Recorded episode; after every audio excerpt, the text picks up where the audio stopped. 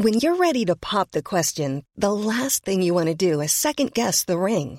At Bluenile.com, you can design a one-of-a-kind ring with the ease and convenience of shopping online. Choose your diamond and setting. When you find the one, you'll get it delivered right to your door. Go to Bluenile.com and use promo code LISTEN to get $50 off your purchase of $500 or more. That's code LISTEN at Bluenile.com for $50 off your purchase. Bluenile.com code LISTEN. Bonjour à tous, bienvenue dans Enquête d'Esprit. En septembre prochain, le pape François sera à Marseille. Il devrait rencontrer Emmanuel Macron pour la quatrième fois. La première, c'était il y a cinq ans, jour pour jour, le 26 juin 2018, lorsque le président français avait pris son titre de chanoine d'honneur de la basilique romaine du Latran.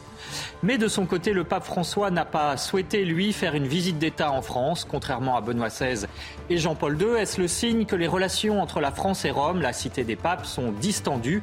Pourtant, ces liens sont anciens depuis que la France est France, en quelque sorte, mais les catholiques français, rois en tête, ont aussi été tentés par une forme de résistance à Rome sans jamais tomber dans la rupture, comme les Anglais ou aujourd'hui les Allemands. La France est-elle donc une fille aînée de l'Église bien peu fidèle, comme l'a dit le souverain pontife Nous partons à la découverte de cette histoire passionnante à l'occasion de la fête de Saint-Pierre jeudi prochain. C'est le premier pape mort martyr à Rome et sa fille spirituelle, Sainte Pétronille, est honorée en France. Avec moi, Véronique Jacquet. Bonjour Véronique. Bonjour à tous. Qui seront donc nos invités pour parler de cette histoire passionnante? Eh bien, l'écrivain Christiane Rancé, auteur de Bella Italia aux éditions Talendier. Il y a aussi Geoffroy Caillé en face de moi, rédacteur en chef du Figaro Histoire. Et puis à mes côtés, Martin Dumont, historien, auteur de La France dans la pensée des papes. Voilà, et puis cette émission, vous le savez, est en partenariat avec l'hebdomadaire France Catholique. Tout de suite, les infos, Éloi Rochebrune.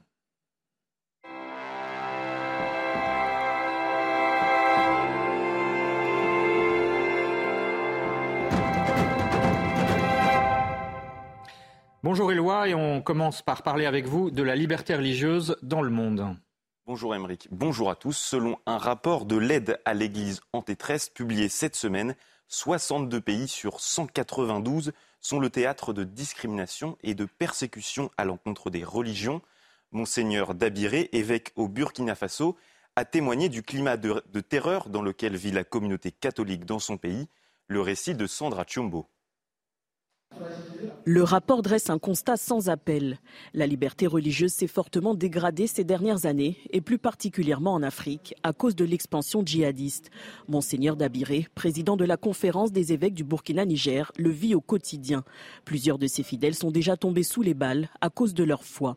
Témoignage de ce fidèle qui a perdu la vie parce que les terroristes lui avaient intimé l'ordre de retirer la croix qu'il portait et il l'a refusé en répondant qu'il avait toujours porté cette croix et pour rien au monde il ne s'en séparerait. Alors devant cette résistance, euh, les terroristes l'ont abattu. Depuis 2021, le prélat ne se déplace plus qu'en hélicoptère car les routes sont contrôlées par les djihadistes. Au jour d'aujourd'hui, euh, je crois que nous avons tous besoin, et en France ici aussi, euh, d'être fermes dans la foi. Euh, d'assumer notre foi. C'est cela qui pose parfois euh, problème chez beaucoup euh, de chrétiens catholiques. Sur les 28 pays du monde où la liberté religieuse est menacée par des persécutions, 13 se trouvent en Afrique. Henri, le héros au sac à dos qui s'est interposé lors de la tuerie d'Annecy, a repris son pèlerinage des cathédrales. Nous l'avons suivi entre l'abbaye de Haute-Combe et la cathédrale de Belley dans l'Ain. Il s'est confié sur le sens de cette marche à notre journaliste Charles Baget. Bien sûr, les cathédrales sont des symboles très forts du combat entre le bien et le mal, pour la simple et bonne raison que, que c'est le temple d'un trésor caché qui s'appelle le Christ, que c'est des temples construits par les hommes, avec des moyens d'hommes, tout au service euh, de, de, la vérité qu'est le Christ. Euh, donc c'est, on va dire, ces bâtiments gratuits sont le signe d'un amour en fait euh, inconditionnel des hommes envers leur créateur, de la société envers son créateur. Et, euh, donc dans ce sens-là, ce sont des, un peu des, fleurons effectivement d'un, combat peut-être plus, eschatologique euh, qu'on connaît entre le bien et le mal à travers le temps. 88 prêtres vont être ordonnés cette année, une forte baisse comparée à l'année dernière qui en comptait 122. La communauté Saint-Martin compte sept nouveaux prêtres, les charismatiques du chemin neuf 6 et la fraternité Saint-Pierre et le diocèse de Paris 5. Blaise Pascal a fêté cette année ses 400 ans. Le pape François lui a rendu hommage dans une lettre apostolique. Pour lui, et comme pour Laurence Plasnet, présidente de la Société des Amis de Port-Royal, le mathématicien français est très actuel et est un modèle pour ceux qui cherchent la vérité. Pascal est aussi l'homme euh, d'un univers aussi violent et déchiré que le nôtre. Lorsqu'il est jeune, il vit au temps de la fronde. On a déjà dit que c'était le moment d'un grand remplacement euh, de la, science euh, qui était héritée de l'Antiquité par la science moderne. Pascal a vécu des guerres politiques, des conflits très violents, même en France pendant la période politique, religieux, économique. C'est une période où on a des disettes, où la population peut souffrir beaucoup. Je, ne crois pas que notre monde soit si différent du monde du XVIIe siècle. Le spectacle événement La Dame de Pierre, en hommage à la cathédrale Notre-Dame de Paris, sera présenté pour la première fois au Palais des Congrès de Paris du 30 juin au 2 juillet. Entrez dans les coulisses de cette déclaration d'amour à Notre-Dame de Paris avec Hélène Charpie. 90 comédiens bénévoles, 400 costumes et 20 musiques originales pour un spectacle qui aura pris près de 4 ans de préparation. La Dame de Pierre met à l'honneur Notre-Dame de Paris. Et le projet est né au lendemain de l'incendie j'ai voulu raconter à tous les Français qui avaient été bouleversés par l'incendie de Notre-Dame, raconter son histoire et lui rendre hommage. La Dame de Pierre est avant tout un projet porté par des amoureux de la cathédrale Notre-Dame. Avec la Dame de Pierre, en fait, on fait un pari, on se dit que si on veut défendre notre patrimoine demain, il faut l'aimer et pour l'aimer, il faut apprendre à le connaître. Et c'est ce qu'on fait avec la Dame de Pierre, on raconte cette histoire incroyable de Notre-Dame de Paris. Le spectacle retrace les 800 ans d'histoire de l'édifice, du temps des bâtisseurs de cathédrale jusqu'à l'incendie en 2019, en passant par Victor Hugo. Après Paris, la Dame de Pierre entamera une tournée nationale à Lyon, Lille ou encore Bordeaux, dès l'automne prochain et jusqu'en 2025. C'est la fin de votre journal, Émeric. C'est à vous pour la suite d'Enquête d'Esprit. Merci Éloi. Sans la ville de Rome, qui est le cœur de l'Église, la France serait-elle encore la France? On en parle aujourd'hui dans Enquête d'Esprit avec Martin Dumont. Bonjour.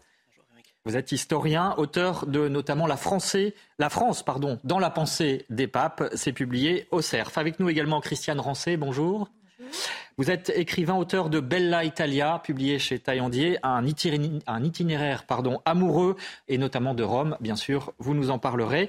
Également avec nous Geoffroy Caillé. Bonjour. Bonjour. Vous êtes rédacteur en chef au Figaro Histoire et ce mois-ci, votre magazine, votre journal euh, fait sa une sur les sources de la civilisation occidentale, dont les Romains, bien sûr, vous nous direz. Et puis Véronique, euh, vous nous parlerez de la tentation récurrente des rois de France de couper le cordon avec Rome. Et puis nous serons également, euh, je le signale tout de suite, en fin d'émission avec euh, monseigneur Athanasius Schneider, cet évêque du Kazakhstan, qui nous parlera de l'Église et de l'importance de Rome dans l'Église universelle. Alors la France est-elle encore la fille aînée de l'Église? Je vous propose d'écouter et de regarder cette séquence d'Emmanuel Macron au Latran. C'était en octobre 2022. C'était donc la deuxième fois que le chef de l'État français s'y rendait. Et euh, regardez, il est visiblement très agréablement surpris.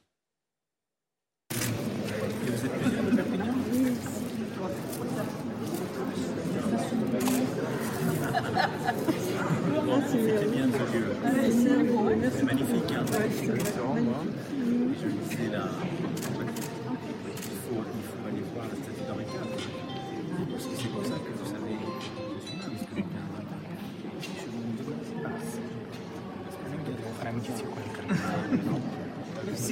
Merci à vous.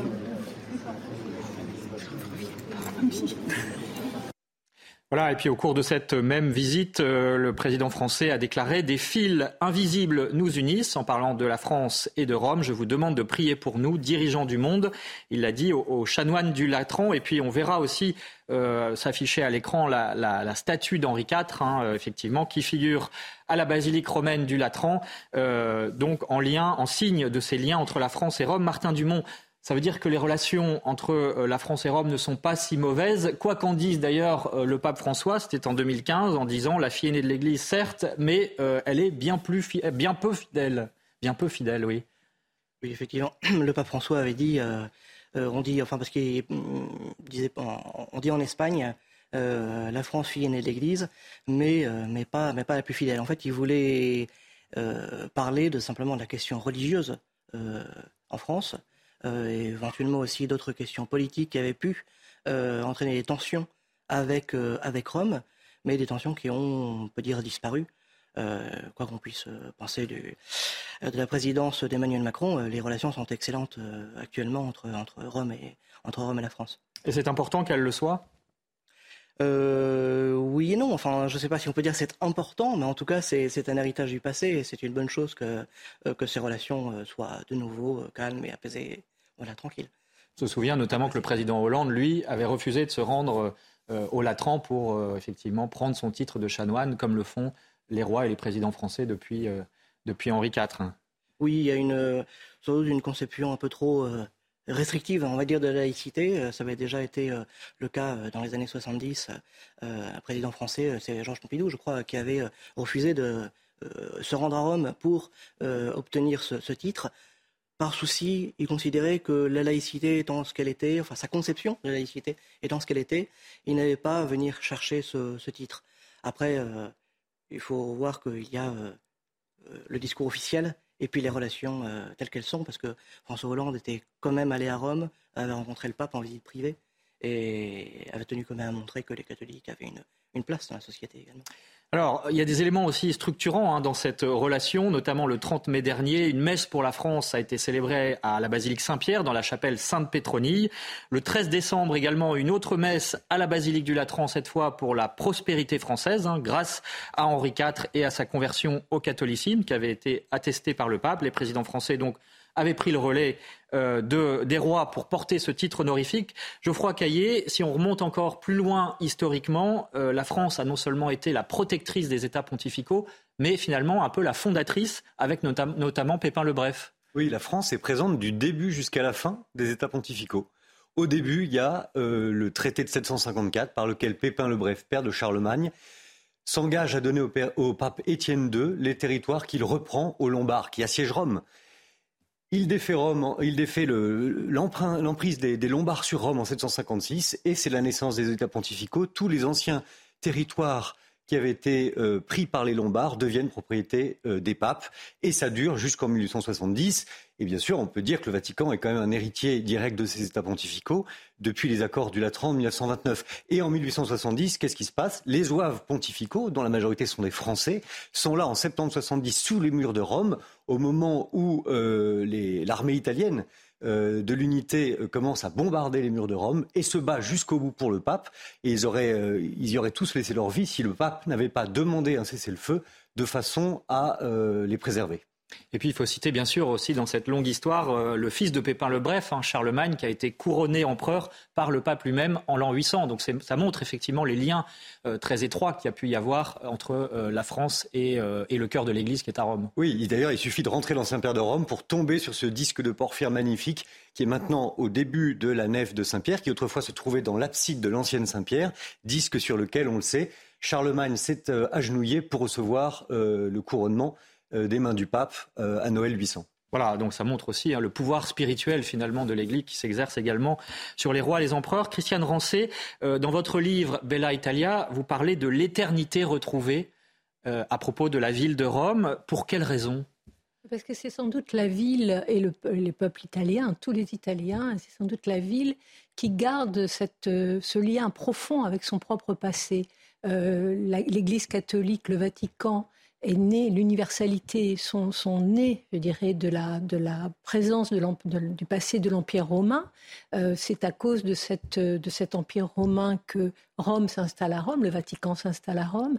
Et ce qu'il y a de merveilleux dans le, chez les Italiens, c'est qu'effectivement, il n'y a jamais de refus de, de, leur passé. Il n'y a pas de question de laïcité ou pas. Ils, ont, ils, ils épousent leur histoire, ils ont épousé leur histoire euh, gréco-latine, romaine, impériale, l'histoire des Vaticans, lui l'humanisme, la, Renaissance, les luttes souvent un petit peu très guerrières, on va dire, entre les villes et entre ces grandes familles, mais ils ne renient rien. C'est l'anti-cancel culture ou wokisme. Ils, ils, savent qu'ils sont nés de cette, de cette histoire et que Rome est née de cette histoire, justement que la force de Rome et du Vatican a été d'épouser ce qu'il avait précédé pour pouvoir mieux euh, irradier sa parole sur le monde. Et c'est pour ça, effectivement, qu'il y a toujours cette sensation de, d'éternité, de retrouver une éternité quand on va dans la ville dite éternelle, d'ailleurs. Peut-être euh, cela explique-t-il aussi pourquoi effectivement euh, la France doit conserver ses liens avec Rome, pourquoi il faut être romain, bien sûr. on continue cette discussion passionnante après la pub. Vous restez en notre compagnie, bien sûr.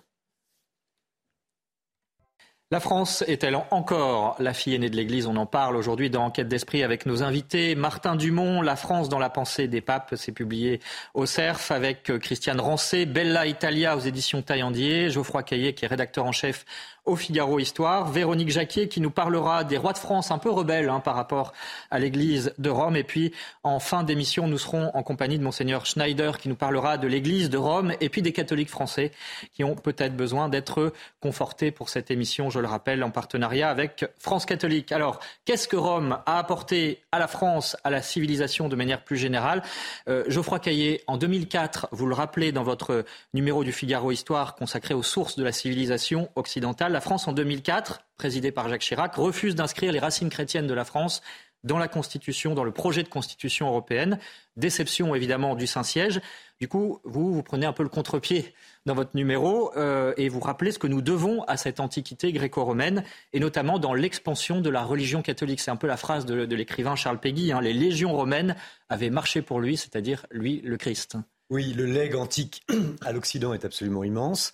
Il a transité par euh, Rome avant, euh, parce qu'au départ c'est un, grec, un legs qui est essentiellement grec, mais à côté du droit, de la philosophie, de la politique, de la religion, de la statuaire, on trouve comme héritage le christianisme, parce que le Christ est né dans la Judée occupée par les Romains, et si tout évidemment toute la, moelle du, du christianisme est, est, juive et correspond à l'histoire et l'origine du peuple juif, elle s'est propagée dans l'Empire romain, elle est devenue romaine, et euh, le meilleur exemple de ça, c'est finalement les voyages de Saint Paul, Saint Paul citoyen romain, né à Tars, euh, qui s'est développé, qui s'est déplacé dans tout le bassin méditerranéen au fil de ses nombreux voyages, en bateau, à pied, grâce aux moyens que lui a offert euh, l'Empire romain. D'abord les routes, les fameuses routes romaines, et puis les ports maritimes. Hein. et Saint-Paul fait le tour du, du, bassin méditerranéen en profitant des moyens offerts par l'Empire. On sait qu'il va mourir à Rome euh, quelques années après, après Saint-Pierre. Et donc tout ce christianisme euh, primitif s'est développé avec les moyens que lui offrait l'Empire et puis après l'appui politique que lui ont offert aussi les empereurs. Est-ce que c'est cela, euh, Christiane Rancé, que euh, les Français, notamment les catholiques français, viennent chercher à Rome? C'est cette vision à 360 degrés, l'universalité, hein, à l'image de cette place Saint-Pierre avec ses bras étendus. Euh, c'est finalement ça, Rome, c'est l'universalité contre une certaine forme de sectarisme ou de repli peut-être parfois qui peut exister? Oui, ça a été la, pensée sans doute euh, de Saint Paul, hein, la, plus, la, la révolutionnaire qui soit, ni, maître, ni esclave, ni juif, ni, euh, grec, ni, euh, ni homme, ni femme.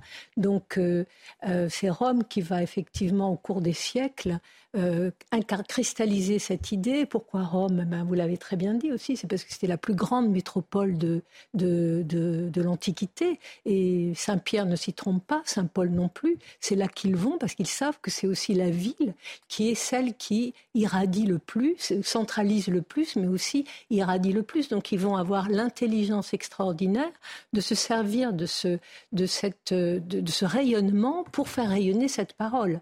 Et cette, cette idée va, perdurer au, cours des siècles et Rome va même après le sac euh, des, barbares, après cette nuit euh, longue du, début du Moyen Âge, euh, ce qui va constituer encore une, pensée, enfin une, idée, un voyage commun, ça va être ces pèlerinages à Rome sur la tombe de, sur la tombe de Pierre, de Saint-Pierre, et ça va être effectivement ces pèlerins qui vont aller dans cette ville et repartir avec les idées, qu'ils vont y avoir, les échanges qui vont y avoir connues, les idées qui vont y avoir prises, et ça va rester effectivement cette espèce de, de, melting pot, on dirait aujourd'hui, d'idées, de gens, et, de, et qui continuent. Les, les pèlerinages continuent à être effectivement très importants. Véronique? Oui, c'est-à-dire qu'il y a eu la culture gréco-latine et là on voit l'avènement d'une nouvelle culture qui est quelque part la romanité, on pourrait l'appeler comme ça Geoffroy Caillé Oui, la romanité, c'est euh, cette, euh, cette, culture universelle euh, qui, qui, vraiment prend naissance euh, sur la tombe de Saint-Pierre. Hein. Intrinsèque au christianisme, voilà. Ça oui, c'est ça. C'est comme message. Oui, oui, oui. C'est là où vous voyez à quel point euh, le c'est Benoît XVI qui a rappelé à quel point le, le christianisme était une religion d'historiens. Hein. C'est toute cette densité de l'histoire qu'on trouve dans le, le, le cœur vraiment de l'universalisme romain de la naissance du Christ, je le disais, en, Judée occupée par les Romains, jusqu'au, jusqu'au, à ce passage des siècles et ce que lui ont apporté euh, différentes nations chrétiennes, euh, au premier chef desquelles la France. Alors, ce qui est intéressant justement à ce titre, hein, une des particularités à Rome, ce sont ce qu'on appelle les pieux établissements de la France à Rome et à Lorette. Alors, ça veut dire quoi? Ça veut dire notamment qu'il y a euh, cinq églises qui appartiennent à l'État français. Euh, c'est unique au monde, hein, il me semble. Euh, Geoffroy Caillé, vous, vous avez passé des années à Rome. Comment se fait-il qu'il y ait effectivement ces églises euh, françaises qui appartiennent à l'État et pourtant qui attirent les pèlerins du monde entier? Eh ben, parce que depuis Charlemagne, le fils de Pépin le Bref dont on parlait tout à l'heure, obligation était faite de d'aider les pèlerins et la colonie française des, des, pauvres de Rome, si vous voulez, les pauvres de la colonie française. Et donc, euh, petit à petit, on a institué euh, des, des, fondations charitables chargées de euh, s'occuper de ces personnes, euh, des, des, confréries formées de laïcs et de clercs.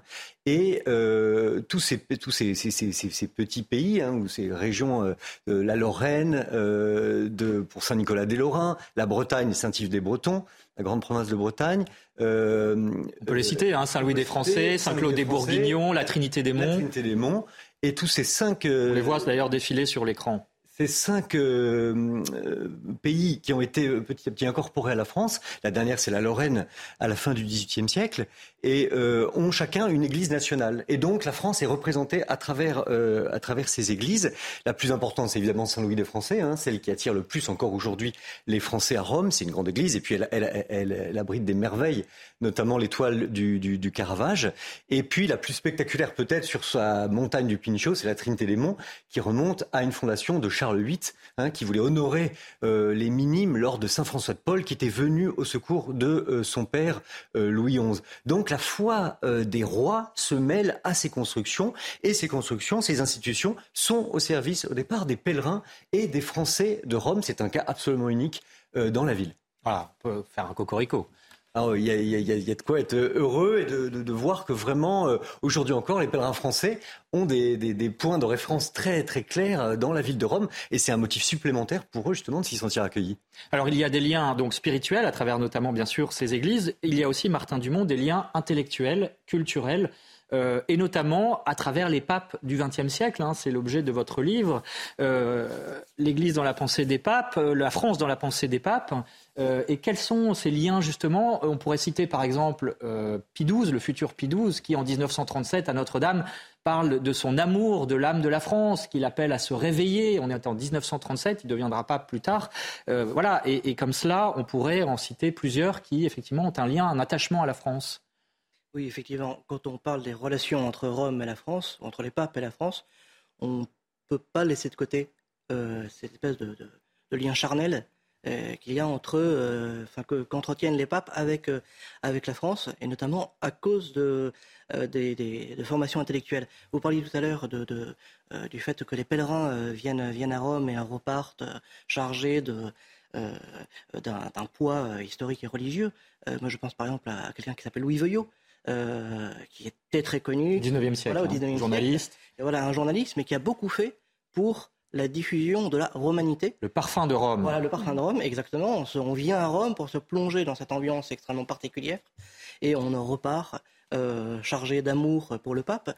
Mais euh, après, au XXe siècle, effectivement, je pense par exemple à Pie XI, Pie XI qui avait une grande dévotion pour euh, Thérèse de Lisieux, qu'il canonise, mais à qui il attribue sa guérison. Il était extrêmement malade et il considère que c'est à Thérèse de Lisieux euh, euh, qu'il doit sa guérison. Alors ça, c'est un peu une constante, Thérèse de Lisieux, parce que l'actuel pontife, hein, le pape François, a aussi une dévotion très forte à Sainte Thérèse de Lisieux. C'est la sainte préférée de François a dit, c'est ma sainte préférée.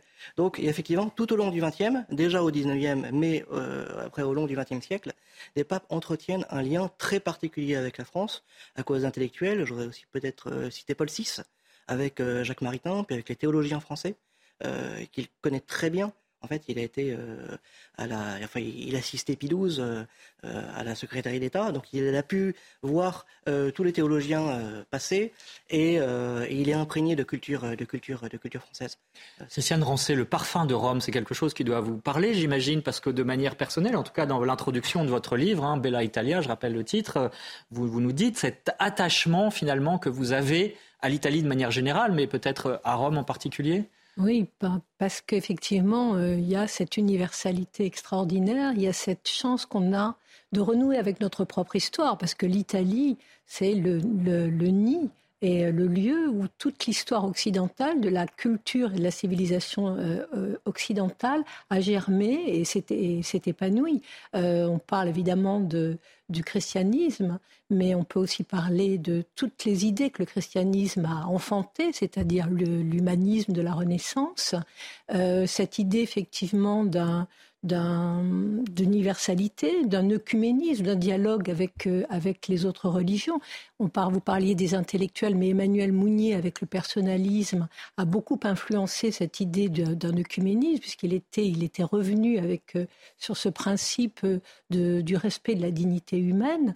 Il y a eu aussi Jean Guiton, qui a été un grand ami de, grand ami de, euh, de Paul VI, ou André Frossard, qui est un grand ami de Jean-Paul II, donc qui a, qui a écrit ce très beau livre sur ces dialogues. Il y a effectivement cette permanence, et on le retrouve à Rome, euh, parce qu'il n'y a pas à Rome cette espèce de, de, de crispation qu'on connaît en France, euh, historique. À Rome, comme en toute, dans toute l'Italie, dont, voilà, Don Camillo est l'ami de Pépone. Même s'il se frite un peu, il reste ami et il y a toujours cette reconnaissance de cette dialectique de l'apport de l'un à l'autre dans, l'idée de, notre vie aujourd'hui et, et des solutions qu'on peut apporter à cette crise. Il faut aller à Rome de manière régulière pour respirer cet air un peu plus pur peut-être euh, que celui qu'on respire en France, non Véronique Jacquier? Euh, On ne peut pas ne pas songer euh, à la phrase de Jean-Paul II à l'adresse des Français et de la France. France, qu'as-tu fait des promesses de ton baptême, fille aînée de l'Église Comment faut-il la comprendre, cette phrase, Martin Dumont? Et pourquoi d'ailleurs ne s'adresse-t-on qu'à la France? C'est-à-dire pourquoi cette vocation spirituelle? Parce que là, on parle de vocation intellectuelle et de partage intellectuel, mais la dimension spirituelle. En fait, il faut, euh, il faut voir que Jean-Paul II entretient un lien avec la France qui est très particulier. Euh, il était venu en France en 1947, euh, quand il était tout jeune prêtre. Justement, déjà, on parlait de la France comme étant un pays de mission. Donc il a ce souci aussi de réveiller chez les Français ce, cette, fidélité à leur, à leur passé, à leur passé notamment spirituel. Jean-Paul II a une grande dévotion pour le curé d'Ars, pour Thérèse de Lisieux. c'est un pape qui est marial, donc quand il est tous, tous les voyages, il faut voir tous les il est venu huit fois en France. Hein. Il est venu huit fois en France, et en fait la, géographie des voyages de Jean-Paul II en France suivent ne sont pas c'est pas c'est pas c'est pas un hasard. Il vient à Lyon, il vient à il vient à Saint-Anne-d'Oré, il vient à Paris à l'Institut catholique de Paris, il vient au Carme pour rappeler, et ça dans ce discours, euh, il rappelle en disant voilà le, martyr des, prêtres, la fidélité au siège de Pierre. C'est ça aussi qui est important pour lui euh, de dire. Euh, c'est français, n'oubliez pas. en tout cas français catholique, n'oubliez pas ce que vous devez euh, au centre de la chrétienté. Donc là, c'est Rome qui vient réveiller un peu la, foi. en tout cas, oui, c'était l'intention. La foi des, Français. Alors, euh, j'aimerais qu'on s'intéresse aussi, parce que cette histoire entre Rome et la France, elle a eu aussi euh, des hauts, hein, on en a parlé, mais parfois des bas, malheureusement. Et, racontez-nous, notamment, Véronique, cette tentation récurrente des rois de France qu'on appelle le gallicanisme. Alors, c'est quoi le gallicanisme? Eh bien, c'est l'impression, la tentation de se croire supérieur au pape quand on est euh, chef d'État français. Euh, le premier exemple, c'est au XIVe siècle, un des premiers exemples peut-être, le pape qui se serait fait gifler par l'envoyé de Philippe le Bel, hein, euh, menacé d'excommunication, mais il y en a eu d'autres. Véronique, racontez-nous. Alors tous les monarques ne sont pas tombés dans le piège de cette tentation. On peut penser à Saint-Louis, bien entendu. mais donc le gallicanisme, c'est le fait pour le monarque d'affirmer d'un côté la liberté de l'Église en France et de l'autre la supériorité du pouvoir royal face aux tentatives d'autorité papale. Hein. C'était déjà un peu le en même temps de l'époque. Et donc les rois sont chaque fois sur une ligne de crête pour ne pas se laisser dicter euh, une conduite et donc une politique. On peut penser à la phrase de Richelieu euh, L'Église catholique a l'éternité devant elle. La survie de la France, c'est un combat de tous les jours. Voilà, ça reste un peu d'actualité. Mais donc chacun euh, chez soi et les vaches sont bien gardées, si voilà, Aucun monarque n'a coupé le lien avec Rome. Et ça, c'est fascinant. Pourquoi? Parce que tous se considèrent, on a parlé de la France fille aînée de l'Église, eh bien tous les monarques se considèrent comme les fils aînés de l'Église. Tous ont pris très au sérieux leur sacre à Reims, où ils reçoivent l'onction divine. Ce jour-là, ils reçoivent d'ailleurs, quand ils sont sacrés à Reims, le titre d'évêque du dehors, c'est-à-dire évêque hors de la hiérarchie ecclésiastique, mais enfin, ils ont quand même rang d'évêque, donc ça, ça veut dire quelque chose. Donc le monarque se considère par le sacre comme chef temporel de l'Église en France, et il estime qu'aucune juridiction, même Rome, ne peut être au-dessus du pouvoir qu'il tient de Dieu. Alors qu'est-ce que ça donne dans le concret? Eh bien, par exemple, prenons l'exemple de Louis XIV. Il avait des relations exécrables avec les papes, le monarque absolu, euh, et le pays a été au bord du schisme religieux, notamment au moment où Bossuet, l'évêque de Meaux, rédige ce que l'on appelle la déclaration des quatre articles, et ça va très très loin pour dire quelque part euh, à Rome et au pape, restez, euh, mêlez-vous de vos affaires. on déclare que l'autorité du pape est limitée au pouvoir spirituel, qu'il n'y a plus d'infaillibilité papale euh, et il y a vocation pour les évêques français de vouloir une église gallicane, c'est-à-dire vraiment Rome, on ne veut plus en entendre parler. Louis XIV, cela dit, n'ira pas aussi loin. Il va renoncer à cette déclaration en 1693 car il est justement fils aîné de l'Église. Et puis un autre exemple, ça aussi c'est passionnant, euh, c'est celui d'Henri IV. C'est un protestant converti au catholicisme. Le 7 janvier 1599, euh, il vient devant le Parlement de Paris qui renafle à ratifier l'édit de Nantes, qui permet donc la liberté de culte aux protestants. En soi, bien sûr, à l'époque, c'était totalement révolutionnaire, puisque cela arrivait après les guerres de religion. Que dit Henri IV devant le Parlement de Paris? Ne m'alléguez point la religion catholique, je suis plus catholique que vous, je suis le fils aîné de l'Église. Voilà, c'est dire que ce rôle de fils fait que chaque fois les rois se sont finalement inclinés devant Rome. Voilà, plutôt que de filles aînées euh, de manière générale, on pourrait parler des fils aînés, effectivement, de l'Église, s'agissant des, Français et des, souverains en particulier. On peut ajouter aussi, à propos d'Henri IV, hein, vous en parliez, qu'on doit à un saint euh, de Rome très connu, hein, saint Philippe Néri, l'attestation de la sincérité de sa conversion euh, au catholicisme. Voilà, donc les liens, là encore, très importants. Dans ces périodes de difficulté, Martin Dumont, le point névralgique traverse l'histoire, c'est la question de la nomination des évêques. Hein. Euh, Louis XIV en a eu la tentation, euh, Napoléon bien sûr, euh, qui avait dicté d'ailleurs un catéchisme national. pourquoi est-ce que c'est une pomme de discorde entre la France et Rome, cette question, d'ailleurs entre tous les États et Rome, cette question de la nomination des évêques? Pourquoi c'est aussi névralgique? Il y a toujours la tentation chez les monarques, dans tous les pouvoirs politiques, de contrôler le le personnel euh, religieux, puisqu'évidemment ils ont une autorité sur, euh, sur leurs fidèles. Euh, en France, la question des nominations des évêques, ça a été réglé par le Concordat de Bologne, jusque, donc sous François Ier, jusqu'à la Révolution française, jusqu'à la constitution civile du clergé. Euh, donc euh, on n'aura pas le temps évidemment de parler de la constitution civile, mais quand il y a le concordat, euh, la question de la nomination des évêques revient effectivement sur, le, sur le devant de la scène. C'est le premier consul qui nomme les évêques. Et ce qui est important dans l'histoire, c'est la question de la... De, en fait, c'est le, pape qui, qui donne l'investiture canonique. Voilà, ça c'est une chose importante. Et c'est la liberté de l'Église qui est en jeu. Alors c'est la liberté de l'Église, mais c'est surtout c'est le lien à Rome euh, qui, est, qui, qui, est, en jeu, ce qui se passe pendant la Révolution et qui va être la faute majeure en fait du, du processus révolutionnaire, c'est d'exiger un serment de fidélité euh, à une constitution qui ne reconnaît que de manière subsidiaire euh, l'autorité, euh, l'autorité. Et qui fait des, des, évêques, des préfets en quelque sorte. Qui fait des évêques, mais surtout qui sont élus en tout cas dans, dans, dans, la nomination et, et attestés par par par l'Assemblée. Et, et, en fait le, le, le euh, l'autorité canonique euh, est, considérée comme étant, euh, comme étant quelque chose d'à côté. En fait. Alors qu'elle est fondamentale. alors qu'elle est fondamentale. Et il y a un certain nombre de prêtres, voire, voire d'évêques, qui auraient pu éventuellement être pour la révolution et qui, à ce moment-là, disent non, le pape condamne, nous, on revient, on revient là-dessus. Tout le concordat, effectivement, règle la question des nominations des, évêques. Les évêques sont considérés pratiquement comme des préfets. Et en fait, c'est un des paradoxes de la séparation de l'Église et de l'État en 1905, c'est de redonner pleine liberté à l'Église de France. Pidis euh, arrive donc 1903-1914, euh, nomme toute une série d'évêques. Euh, et en fait, c'est amusant quand on voit dans les archives, au moment des négociations pour le, au moment de la réconciliation franco-vaticane, la question de la nomination des évêques revient, parce qu'en fait, certains au gouvernement euh, se disent, mais en fait, on n'a plus la main sur, euh, sur la nomination des évêques, et ça peut être, ça peut être bien ennuyeux. Qu'est-ce qui est en jeu derrière cette, euh, cette question ou ces, ces tensions qu'il peut y avoir, euh, Geoffroy Caillé, entre euh, Rome et le, pouvoir, l'État français? Est-ce que c'est finalement la question de l'imbrication entre le spirituel et le temporel et que les relations entre la France et Rome, elles sont importantes parce que justement, il faut garder un juste rapport entre ce spirituel et ce temporel, donc Rome et l'État français en l'occurrence oui, bah, Martin Dumont l'a bien dit, la tentation du pouvoir civil, c'est de contrôler aussi le pouvoir religieux. C'est l'éternelle histoire de l'opposition de deux pouvoirs. Donc la fidélité à Rome, effectivement, elle, elle, elle permet d'assurer finalement un équilibre entre les deux et le, les liens qui unissent les présidents français et le Saint-Siège depuis le canonicat d'honneur de Henri IV au Latran je trouve, représente exactement euh, le point d'équilibre auquel il faut, il faut parvenir. il faut se féliciter effectivement qu'Emmanuel Macron, récemment, ait même demandé au chanoine du Latran de prier pour lui. En réalité, il n'a pas à le faire parce que c'est contractuel.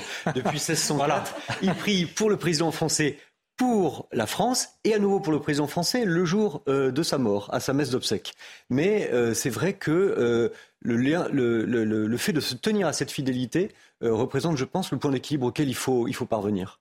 Alors, je vous propose à présent de euh, retrouver Monseigneur Athanasius Schneider, qui euh, était en France cette semaine. Nous l'avons rencontré à l'occasion de la Saint-Pierre et Saint-Paul. Eh bien, il nous explique, il est évêque auxiliaire au Kazakhstan, il nous explique l'importance, effectivement, de Rome et de l'Église universelle pour les catholiques français. Il les encourage aussi, regardez. Monseigneur Athanasius Schneider, bonjour. Bonjour. Quelle est la place particulière euh, des évêques et donc du pape qui sont les successeurs des apôtres? Le pape et, les évêques ont la tâche, euh, comme Jésus avait donné la tâche aux apôtres, d'être euh, la voix de Christ, de transmettre seulement ce qu'il avait reçu de Jésus, pas de prêcher soi-même, pas de prêcher ce que le monde euh, veut, ce qui plaît au monde, mais ce qui plaît à Dieu, ce que Dieu a révélé.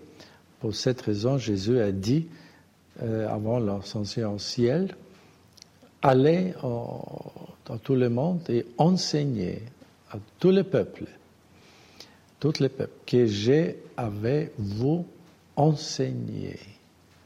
Donc c'est la tâche principale du pape et des évêques de transmettre fidèlement, avec soin et zèle, avec amour, seulement le trésor divin que Jésus a donné et laissé dans les mains du pape et des évêques.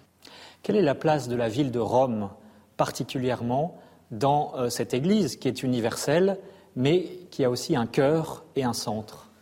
Oui, Jésus, qui est le fondateur de l'Église, a prévu qu'il faut avoir un centre visible, comme toute la communauté euh, humaine aussi a besoin d'un centre euh, pour ne pas être désintégré dans des unités. Et pour cette raison, Jésus a choisi Pierre, l'apôtre Pierre, d'être le signe visible, le fondament de l'unité parmi les évêques et les, fidèles aussi. Et c'était une, sagesse divine. Même Pierre et ses successeurs n'ont pas été toujours automatiquement des saints. Il y a eu aussi des, des limites, des défauts, mais l'office de Pierre, du pape, euh, reste toujours jusqu'à la fin du monde. Et nous devons prier pour le pape qu'il peut, de manière plus fidèle, euh, exercer euh, sa tâche que Jésus a lui donnée en Pierre, de, de conforter, de rassurer tous les fidèles, tous les évêques dans la foi. Monseigneur Schneider, pour conclure, euh, quel message d'encouragement vous pourriez donner aux catholiques et même aux autres qui euh, font confiance à l'Église dans une période, dans une société en Europe où euh, il y a la déchristianisation, la société est très déchristianisée et donc les catholiques, en quelque sorte, sont contraints à, être, à se situer à contre-courant Je voudrais proposer l'exemple des premiers chrétiens, quand il était aussi parmi les païens, parmi le paganisme qui est persécuté des chrétiens. Donc l'Église a commencé sa vie contre le courant de l'Empire romain païen, contre le paganisme. Il était ridiculisé, marginalisé, persécuté, mais quand même, ils ont eu un rayonnement très fort. Et cette attraction qu'ils ont exercé sur les païens, euh, la fidélité, le courage et la conviction profonde des premiers chrétiens, être ferme de la foi, être très convaincu de la vérité euh, de Dieu et de bonheur suprême de la foi catholique de la vie avec le Christ, de la grâce, c'est le bonheur suprême ici sur la terre. Et donc, la volonté, le désir de partager ce bonheur de la foi catholique et de la vie de la grâce avec Christ, avec euh, tous les autres hommes, c'est notre mission. Et c'est une très belle mission. Aujourd'hui aussi, même parmi les difficultés. Et donc, euh, un chrétien doit toujours être contre-courant. Un chrétien doit toujours être convaincu de la victoire de Christ. Et c'est l'optimisme vrai, l'optimisme surnaturel de la victoire de Christ. Monseigneur Schneider, merci beaucoup d'avoir bien voulu euh, répondre à nos questions. Merci beaucoup pour ces mots d'encouragement. Merci, Monseigneur, d'avoir été avec nous pour Enquête d'Esprit. Voilà cet entretien au cours duquel euh, donc euh, est indiqué finalement ce qui explique l'attraction de Rome. Hein, C'était le sujet de notre émission, c'est-à-dire cet exemple des premiers chrétiens, euh, Saint Pierre en premier lieu, bien sûr, Saint Paul aussi, qui est fêté dans quelques, qui sont fêtés dans quelques jours et qui sont morts martyrs à Rome. Merci beaucoup à tous. Christiane Rancé, je signale votre promenade littéraire à travers l'Italie. Hein, C'est extrêmement vivant. Bella Italia aux éditions Taillandier. Geoffroy Caillé, Le Figaro Histoire, qui fait sa une son numéro sur les sources de la civilisation occidentale. Là, c'est une promenade dans l'histoire, on peut dire finalement. Martin Dumont, La France dans la pensée des papes, hein, pour comprendre euh, les relations contemporaines entre la France et les papes euh, aux éditions du CERF.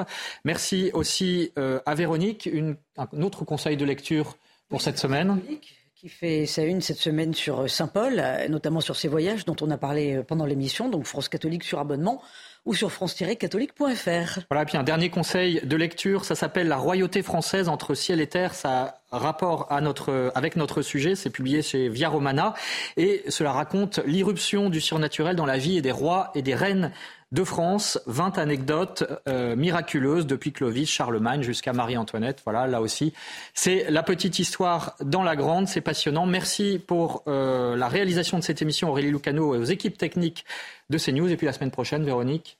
Bien, nous évoquerons la christianophobie ou plutôt la haine de l'Église euh, à travers les siècles. Voilà, merci à vous d'avoir suivi cette émission et l'info continue, bien sûr, sur CNews.